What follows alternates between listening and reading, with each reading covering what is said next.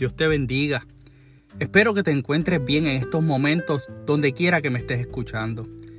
Finalmente, hoy te comparto la parte final de lo que se convirtió en una serie de tres partes cuando comencé con el episodio Convierte tus caminos. Y la semana pasada tuve la oportunidad de presentarte Ora y busca su rostro. Y aunque al leer el texto de Segunda Crónicas en el capítulo 7 versículos 13 y 14, te darás cuenta de que, como decimos en Puerto Rico, comencé de atrás para adelante. Sin embargo, hay una razón fundamental por la que el Señor comienza por decir en el verso 14, si se humillare mi pueblo. Y yo te lo estoy compartiendo al final. Y es que en mi corazón siento la necesidad de que este asunto de humillarnos se quede en tu memoria. Muchos sabemos las áreas de nuestra vida que tenemos que convertir a Dios.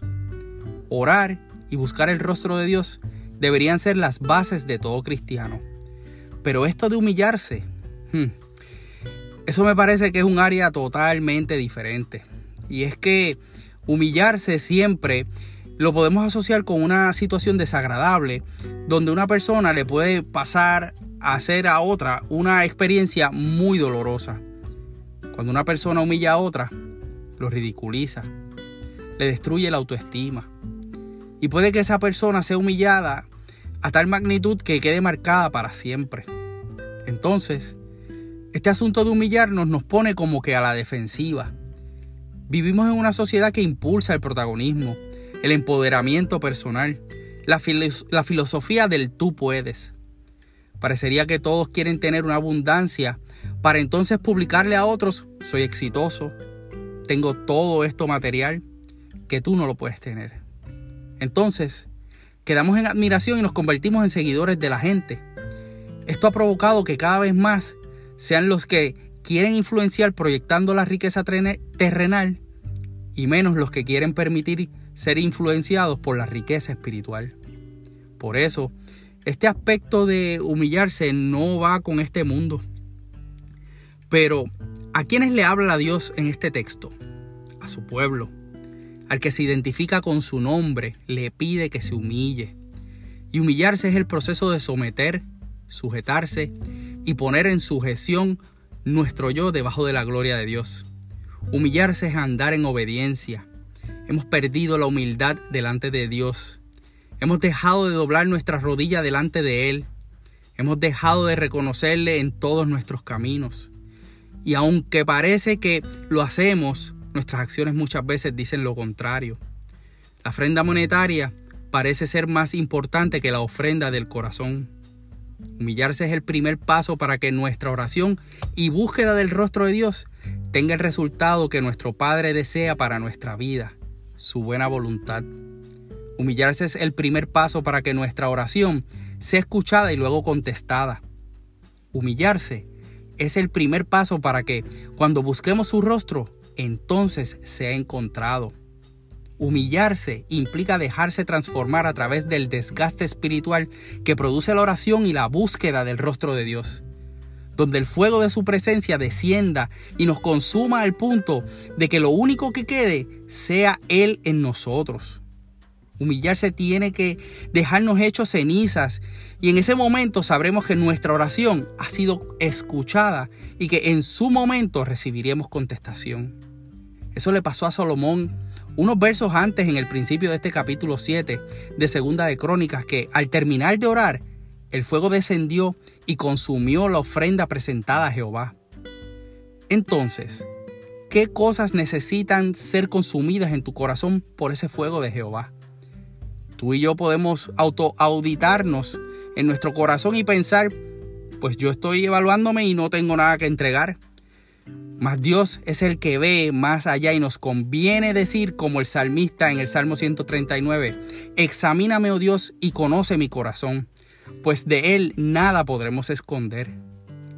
Hoy es el día número 16 de la cuarentena en Puerto Rico pero donde me escuchas puede que el proceso de cuarentena o del manejo de la crisis pandémica sea otro. La oración de muchos, si no la de todos, es que desaparezca este virus. La pregunta que te hago es, ¿para qué quieres que desaparezca esto? ¿Para darle crédito a la ciencia? ¿Para exaltar gobernantes en cómo manejaron la situación? para continuar con una vida superficial, para seguir malgastando el dinero, para que continúe la criminalidad, para quitarle de nuevo la atención a tu familia, para escapar de la realidad de tu hogar sin resolverla, para seguir tomando malas decisiones sin consultarle a Dios, para querer seguir siendo los protagonistas de nuestra historia, para seguir alejándonos de la voluntad de Dios. Te diré esto desde mi perspectiva. Definitivamente que todos tenemos responsabilidades económicas, profesionales y laborales. Todas ellas lo que nos causan en muchas ocasiones son afanes más que satisfacciones.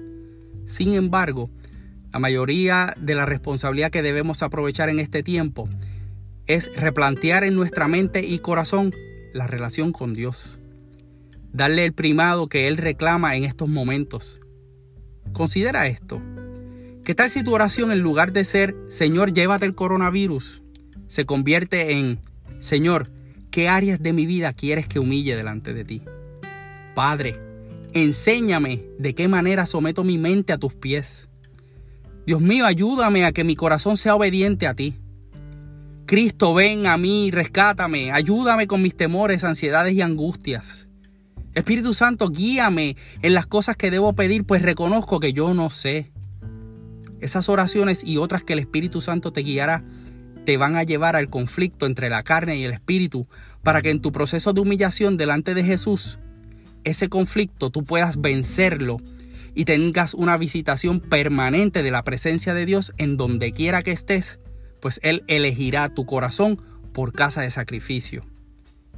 Si nos humillamos y oramos y buscamos su rostro y nos convertimos de nuestros malos caminos, entonces Él oirá nuestra oración desde los cielos y perdonará nuestros pecados y sanará esta tierra.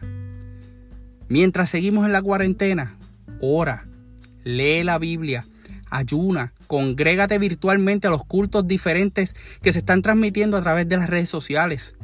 Pronto llegará el día que nos podremos volver a ver entrando por los atrios del templo para adorar juntos su nombre. Mientras tanto, pendiente a todo el contenido que nuestra iglesia está compartiendo a través de Facebook, Instagram, Twitter y la página de internet iglesiaamec.org. Soy tu hermano y amigo José Molina y junto a mi hermosa esposa Sonia Herrera tenemos el privilegio de servirle al Señor y a nuestra amada congregación en la iglesia AMEC, Casa de Alabanza, cuyo pastor rector es Misraín Esquilín. Deseamos que Dios te bendiga.